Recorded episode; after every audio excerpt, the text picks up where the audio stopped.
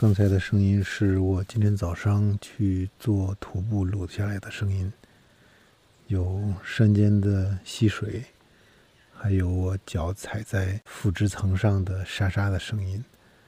那个腐殖层就是密不透风的树林里，很多落叶经年累月的掉下来，它慢慢的自己腐化，又变成泥土，然后就会很厚的叶子。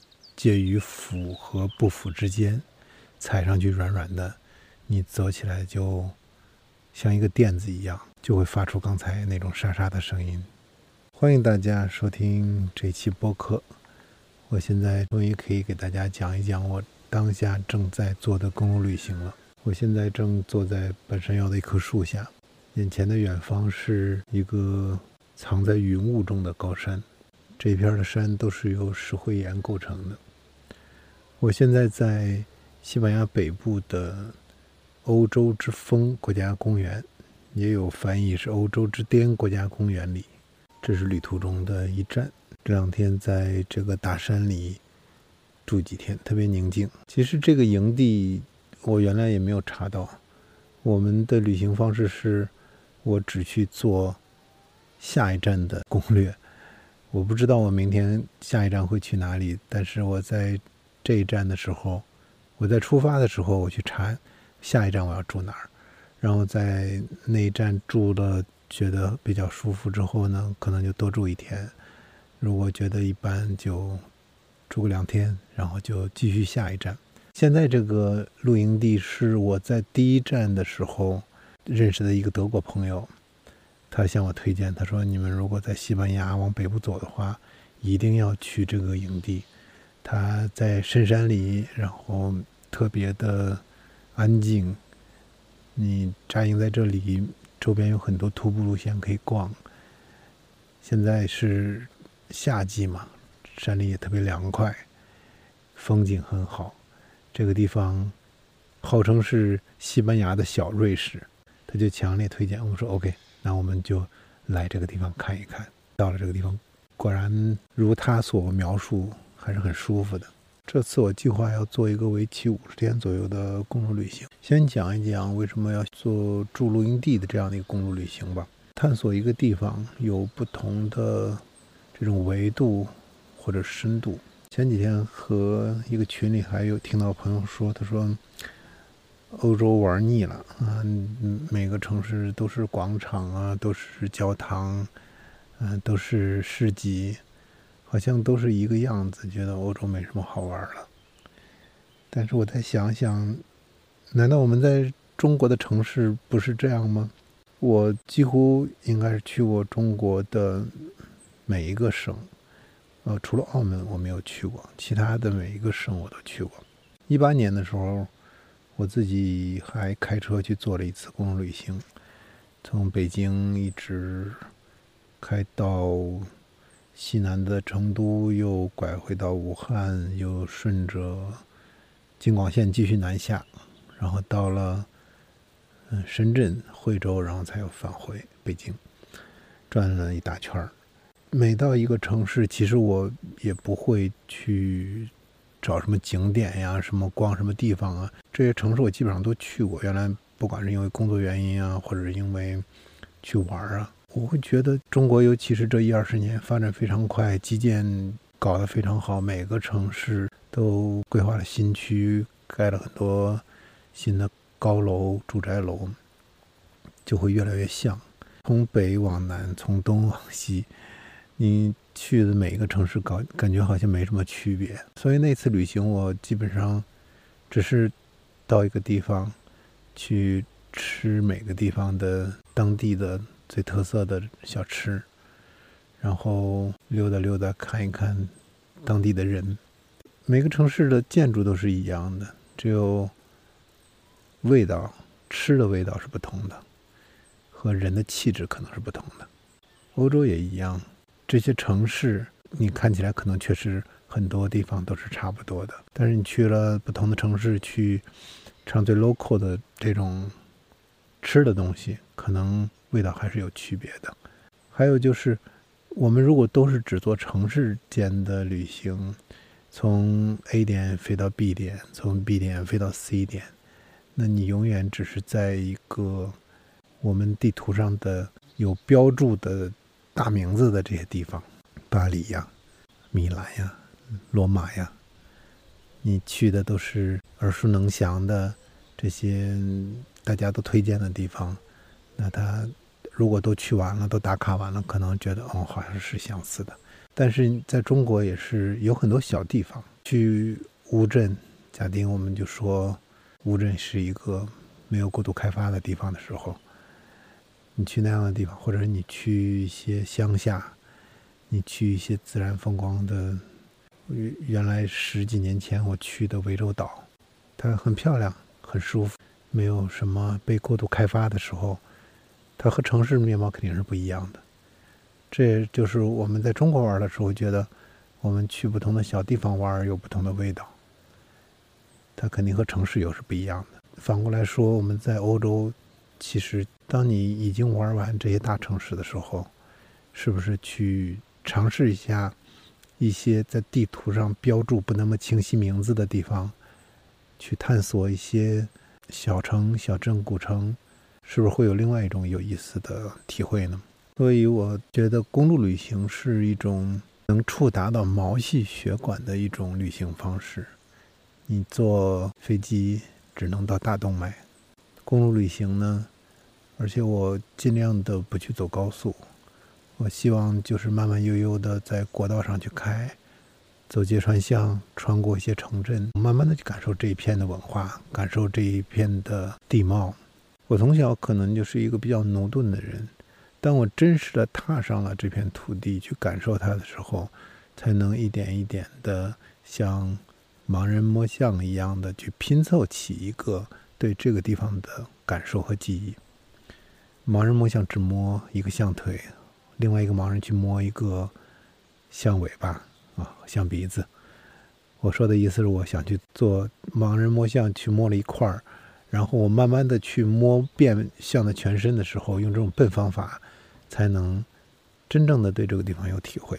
我原来一直特别喜欢看地图，当踏上了这个实实在在的土地，然后才能感知的这个地图上的东西啊，一一一的给联系起来。笨人有笨方法吧，而且你使用不同的交通工具做旅行，感受到的深度是不一样的。比如说坐飞机，我们说点到点到点，开车。那你会通过公路，穿过一些城镇。那骑自行车会比开车慢一些，走路又会更慢。你会用脚去感知、感受每一寸土地。我原来还有一个计划，就是等到以后能在地中海做一个帆船旅行。我前几年已经学了帆船的驾驶执照，现在我依旧还。在做小帆船的课程练习啊，就是更精进一下自己的航行的技术。我就希望以后有一天能搞一艘帆船，在地中海环地中海一周。我一直还蛮喜欢地中海的这种文化，或者是地中海的风貌。我不知道它吸引我的到底在哪儿，但是。不知不觉的这么多年，我走了地中海的很多城市，从土耳其的安塔利亚，然后再往西这边是希腊，然后意大利西西里岛，然后法国的蔚蓝海岸，戛纳呀、尼斯啊，再往这边就是西班牙的海岸，沿着的一路的小城，再往西是葡萄牙。然后又拐到对岸北非那边的突尼斯，反正这一圈儿用点到点到点的方式，用飞机去旅行的方式，我转了三分之二了吧。那现在可能慢慢的还会再用公路旅行的方式去触达一些其他的地方。等到如果能用帆船去转一圈的话。它给你的感受肯定又是不一样的，因为你停靠的都是渔港，你是用海海洋的视角去看这个陆地的，你需要停靠到这个渔港之后，从渔港上去辐射到周边这块陆地，它的风貌又更多的是海洋文化。就像我现在住的地方，就是一个嗯可以停靠的渔港。那一般到里斯本旅行的人都不会去那个地方，但是你如果开船的话，你几乎就都要到那儿停靠一下。所以使用不同的交通工具。我们抵达的可以触达的维度都是不同的。那这次我就选择用公路旅行，开车先去触达一些，嗯，肯定是以后帆船不会到的毛细血管的地方。这样的话，我可以把盲人摸象的方方面面的角角落落都可以摸到。这两年在国内不是特别流行 glamping 精致露营，其实我在零几年就开始。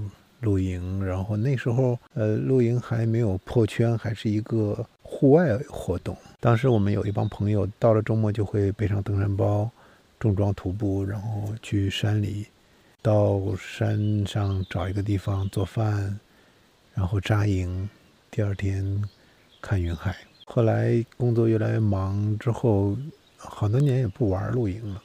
这几年在国内疫情的时候，大家。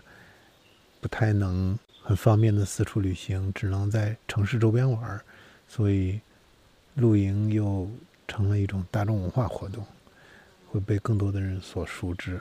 这两年我也开始又重新开始玩露营。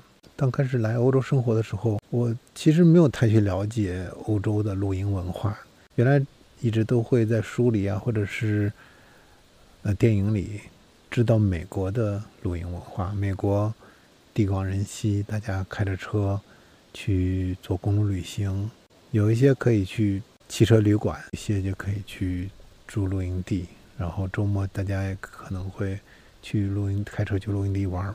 所以我觉得，不管是房车或者搭帐篷的这种这种旅行方式，在美国会特别流行。原来觉得欧洲每个城市都非常小。嗯，如果是房车的话，可能不方便。但是其实来了欧洲生活之后，经常看到房车在路上开，或者是邻居家谁停了一辆房车在路边。来这儿生活之后，才会发现，其实欧洲的露营文化也是历史悠久。我们这次住的这个露营地，很多都是有四五十年，甚至五六十年历史。包括就是我现在在的这个露营地，是一九八四年。开始经营的，所以欧洲的露营文化一点儿也不比美国差。我觉得现在的感受，当然我现在刚开始在西普玩嘛，我还没有再深入到更东一些的国家。嗯，但是我觉得我也去了解了一下，那应该法国呀，包括德国呀，整个露营的大概的风格和西普应该都是差不多的。它基本上分成三大类型吧，几种类型的不不同露营地。一种是有一些小城、小镇旁边会有露营地，你可以做落脚点。就比如说前两天我们到了一个小城镇罗德里格城，嗯，我们就住在了旁边的一个小营地，不大，估计有两个足球场那么大。但是营地里的配套设施非常齐全，洗漱、洗澡的。嗯，洗衣服的地方，然后通水通电，然后有安全的场所供你停车、供你扎营，设施很齐备。你在那儿待着的话，你可以把东西放好，你就去小镇徒步，就可以去小镇去逛。这是一种，就可以类似于一个，你可以把它看作一个临时旅店一样的地方。它没有太多其他特色，就是让你。很安全的待在这儿，可以放东西，可以住。还有一种就是大城市旁边的露营地，呃，这种露营地是它会比较大型，然后会有一些固定的，呃，叫小木屋一样的地方，就是很多人可以来这儿选择住小木屋，也可以开房车呀或者扎个帐篷在这儿。他们里边的配套会非常齐全。呃，包括会有很多娱乐设施，不管给孩子玩的，或者就是游泳池啊，或者是一些其他游乐项目啊，它就像一个办游乐场一样的性质，在这待着。那他在大城市旁边，主要的客群可能就是这个城市里的人。嗯，周末呀，家人可以带着孩子一起来露营。还有另外一种就是比较特色的营地，这种营地的话，呃，一般在山里或者是僻静的地方，或者是有自己特色的一些地方。这个营地本身，你就不需要去营地旁边玩了，你在本身在营地待着就很舒服。就像我现在这个露营地。周边会有几条徒步路线，你可以早上去徒一下步，然后白天也就在营地待着就很好。很多人就在这儿晒太阳啊、看书啊。对他会有一些，比如说营地组织的瑜伽课程，还会有营地会有一个地理学家，每隔两天来带着大家去认识一些地貌的特征的东西，给大家讲一些知识分享。这种营地你待着就不用动了，就不用出去说还要去玩其他资源，这个营地本身就够你玩了。前两年在国内玩露营的时候，有时候也会去一些营地，但是中国的营地是这两年慢慢才刚开始做的嘛，配套一般做的都不够好，很多地方也不能洗澡，嗯，厕所也不够干净，或者有些营地它也没有厕所，所以。我们反而是更喜欢去开发一些野地儿去玩儿，野地儿也更安静，也风景更好。去年刚来欧洲生活的时候，了解了一下，欧洲很多国家是不允许野外露营的，嗯，只能去营地。当时还有点失望，觉得啊，那营地是不是嗯会比较无聊啊？当时大概搜了一下周边的这种营地状况。因为都是城市周边的那种大营地，嗯，主要主打一个亲子游乐，会觉得是不是人会特别多，非常吵闹，有点失望。说，那欧洲是不是不太方便露营，不太好玩？后来慢慢出来玩之后，了解越来越多，才发现欧洲的营地品类很丰富，也很好玩。欧洲的营地基本上不分房车或者是帐篷的，它一般会分为帐篷区域。或者是房车区域都可以来，然后收你不同的价格。但是呢，大家都共享这一个营地，每个营地的基础配套都做得挺好的。这是对于他们来说是一个必必须要做的一个配套，就是厕所呀，呃，洗洗衣服、洗碗的地方呀，然后通电呀，因为房车都是要电的嘛，上下水。嗯，我们如果扎帐篷的话，其实电一般要不要都行。你要要的话，单独付费去给你扯一根线过来到你的帐篷里。所以你住了这些营地之后，你会被养成一个需要这些配套，离不开这些配套。你如果再去一个野地儿的话，你会觉得啊，那今天不能洗澡，那这个地方只能住一天了。但是你在一个营地里边，它其实就像一个度假酒店。你只是住自己的帐篷，其他的洗澡啊，什么这个用电啊，干嘛的，都像度假酒店一样的，那还是很舒服的。包括营地基本上都会有一些，不管是餐厅啊或者酒吧呀，嗯，可以去晚上喝一杯啊，或者和朋友聊聊天什么的，入乡随俗。我们到了 欧洲之后，反而觉得住营地是一个更好的选择。现在完全我不想去。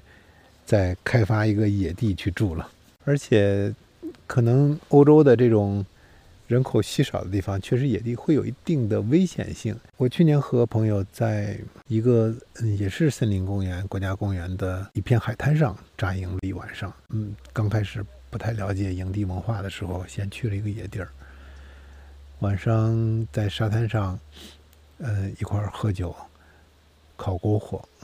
啊，当然我们没有野外乱生火，我们是带着那个篝火炉子的，一个一个火炉，都很好的清理完了这些垃圾，我们还是很注意的。它地形是一个，在一个小山坳下面有一片沙滩，我们在那个沙滩沙滩上露营。我们喝着酒的时候，那种火光映射到嗯旁边的山上，就看到了有亮晶晶的眼睛。后来我们分析，应该是山猫，你大概能看到它的轮廓，大小有，嗯，怎么说呢？肯定比猫大很多。我后来查一下，应该是山猫，但是当时也没有很注意，很久没有露营了，缺乏这种一根安全的弦儿，我们就晚上喝完酒就各自进帐篷睡觉去了，在外面的桌子上还放了些吃的呀什么的，那半夜肯定就被被野生动物翻得乱七八糟。你其实，在户外的话，你是要注意不要把吃的东西放在户外的，会招来野生动物，应该把它放在帐篷里。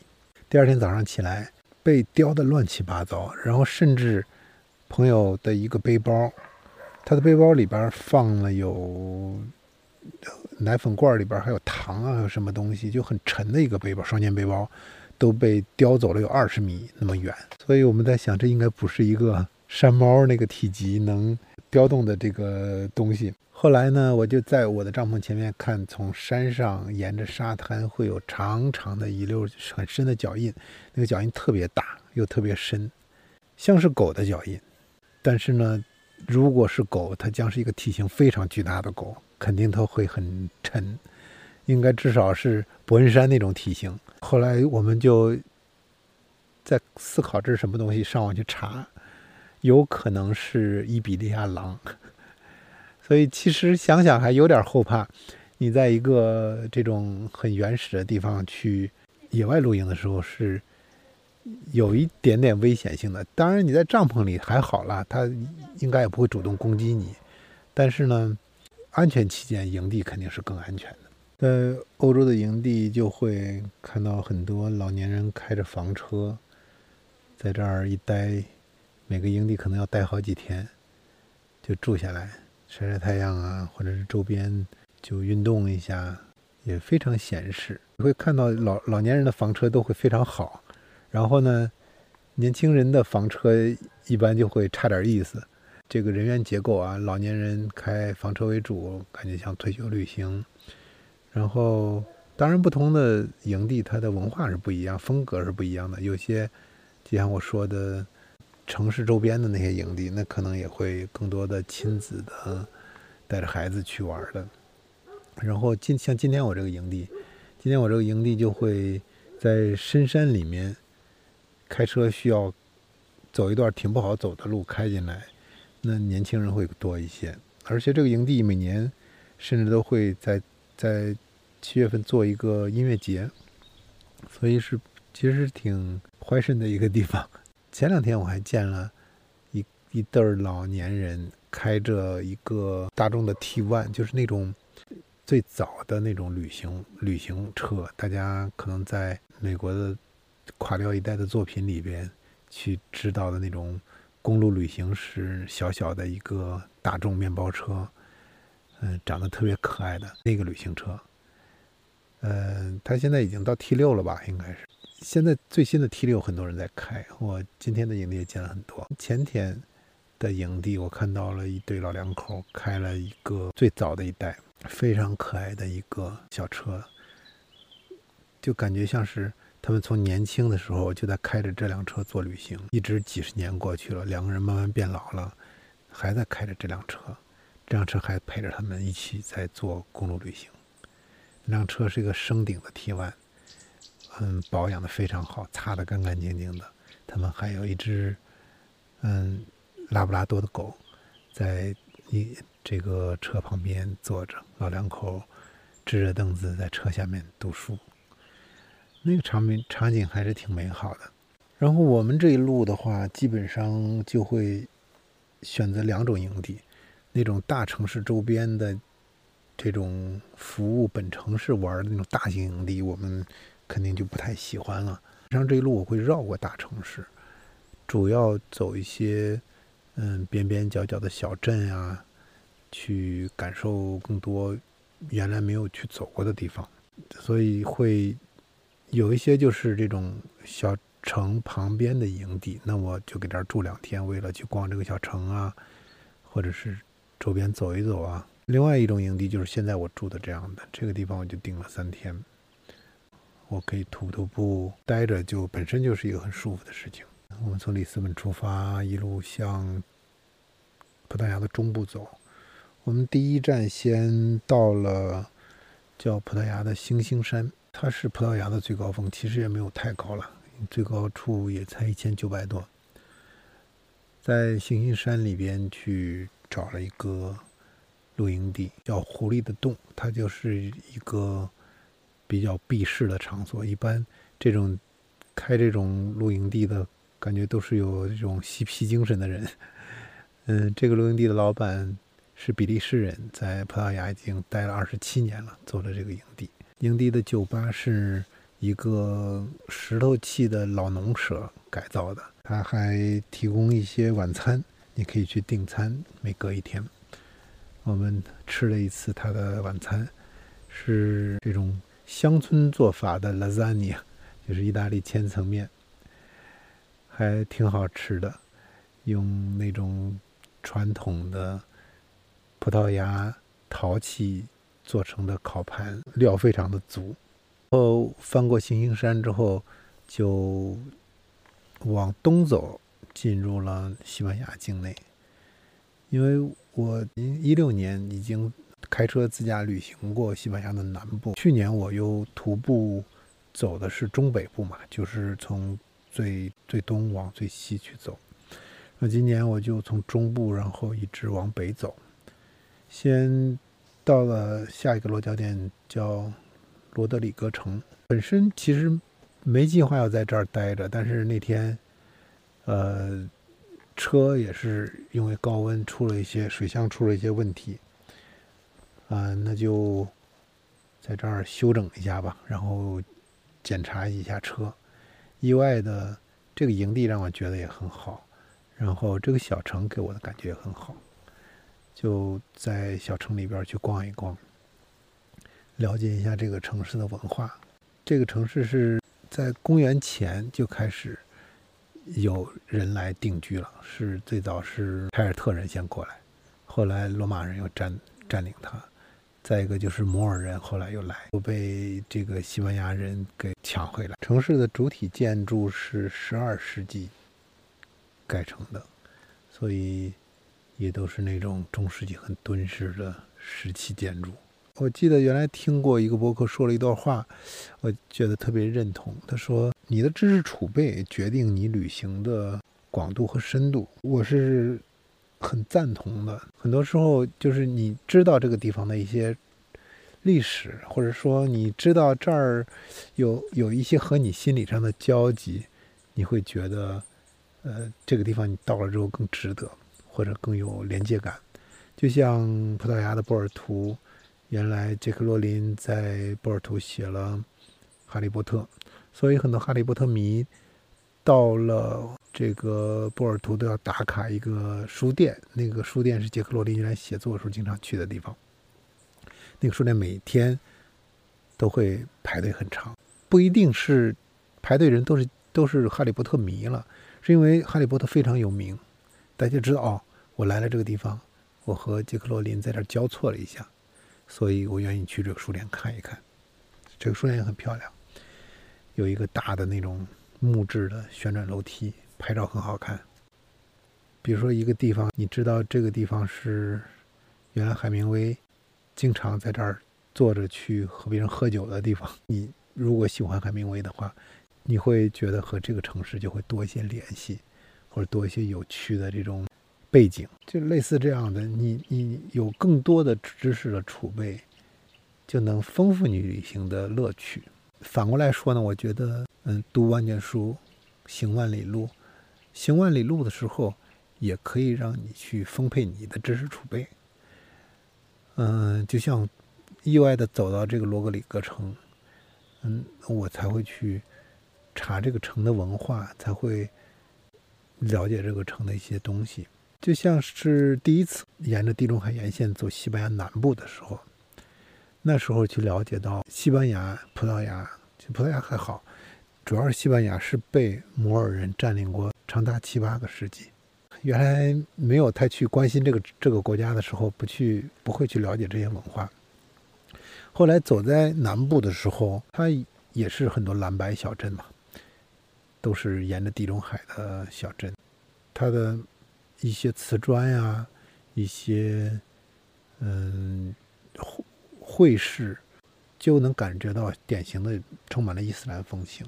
那你再去了解它的文化的时候，就会知道这个原来它中间有那么长一段时间是被摩尔人，就是被伊斯兰人统治的，所以会给整个西班牙，尤其是沿地地中海地区注入了很多伊斯兰风情的地方东西，包括我们去路过的一个格拉纳达的阿尔罕布拉宫，它是摩尔人的。一个都城，建得非常宏大，里边所有的建筑风格那都是伊斯兰风情的建筑。当你走到这个地方，会有很多实地的东西，然后反馈给你，你再去了解这块文化的话，你会了解的更详细，或者是更有质感。接着就是到了下一站萨拉曼卡。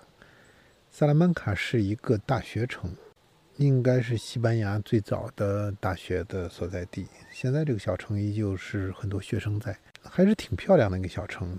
整个古城是在河边的高地上，把车停到河的对岸，然后走过一个古罗马式的桥梁。你在桥上就可以远远的看到小山丘上的教堂，穿过整个土黄色的小巷。沿着小坡往上走，就会到达教堂广场。整个这个城市，它都是依旧保留了原来的这种土黄色的建筑，包括整个围绕着老城建的新城，依旧建筑风格统一的颜色都是这种土黄色，所以他们叫。萨拉曼卡叫做黄金之城，我觉得市政府做的很好，就是保持了这个城市的整体的外貌。对，塞万提斯就是写《堂吉诃德》的那个作家，原来也是在萨拉曼卡就就读过、上过学，所以我们在萨拉曼卡住的这个营地就叫做堂吉诃德营地。西班牙对堂吉诃德、对塞万提斯还是充满了这种荣耀。对，在北京的。呃，西班牙大使馆那个语言中心就叫塞万提斯学院吧？它是不是只管语言还是干嘛的？我不知道。反正有一个塞万提斯学院。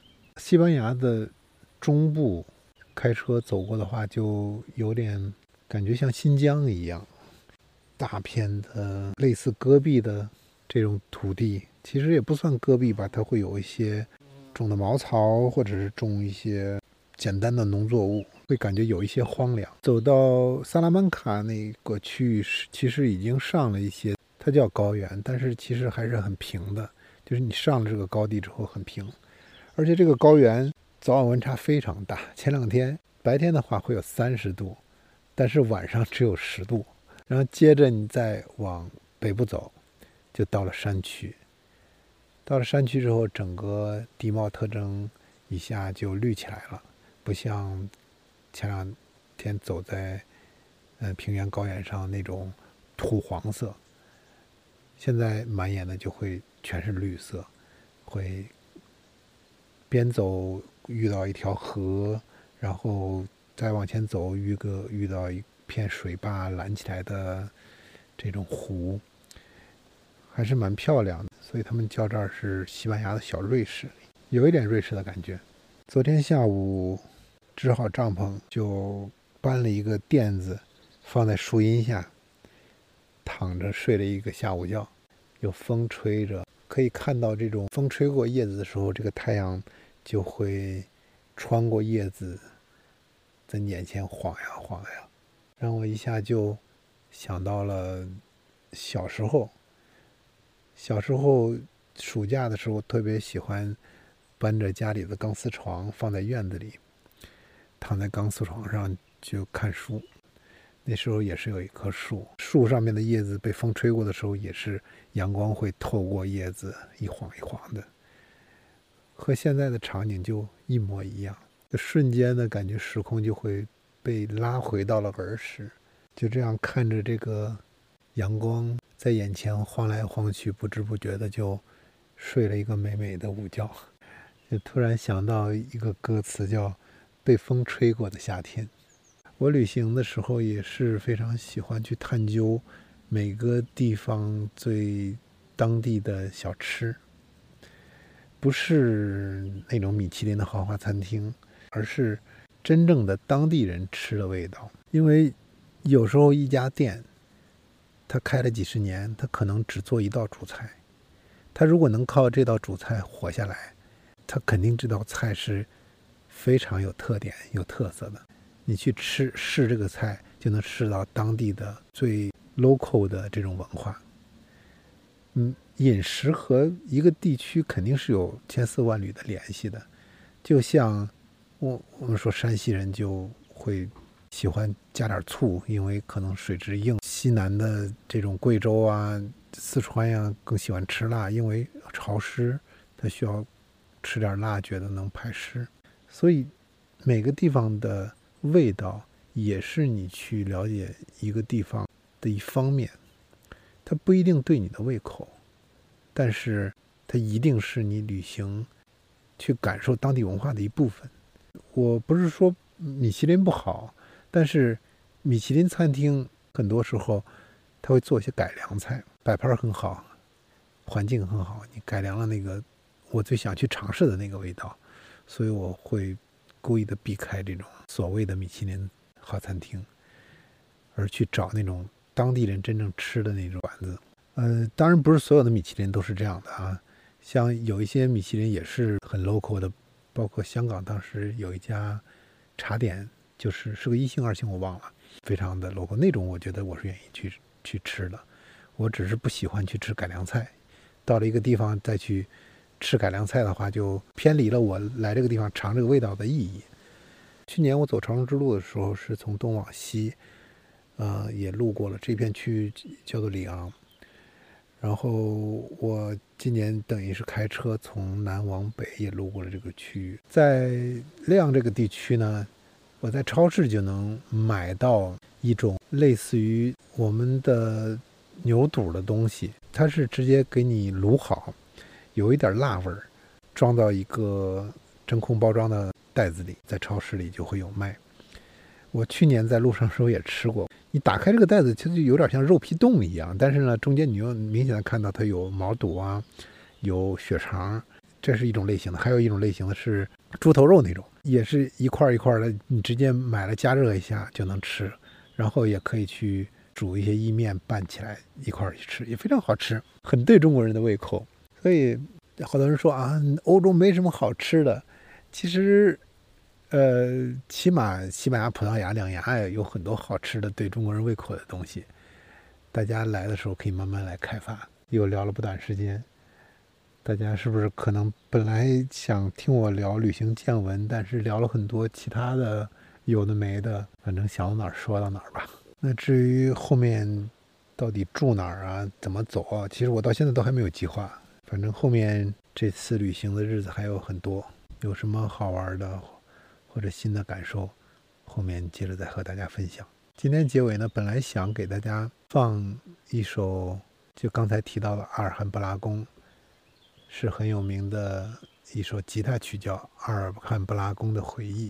但是早上我徒步的时候，从山间的林子的缝隙中看到远处的山峰被太阳打上阳光的时候，我突然就想起另外一首歌。这个歌第一次是在我岳父家听到的，他给我放的一首叫《阳光照耀塔什库尔干》。我岳父是年轻的时候在新疆当兵，岳母也是从新疆长大的，所以他们对新疆有很强的这种情感的联络。一个音乐和你情感上有一些连接的话，或者生活上有一些连接的话。你也会更能体会到这个音乐所想传达的这种韵味吧。今天早上看到那一眼山顶上的金光，强烈的让我想今天分享这首歌，那就用《阳光照耀塔什库尔干》作为今天的结尾吧。我们下一期再见。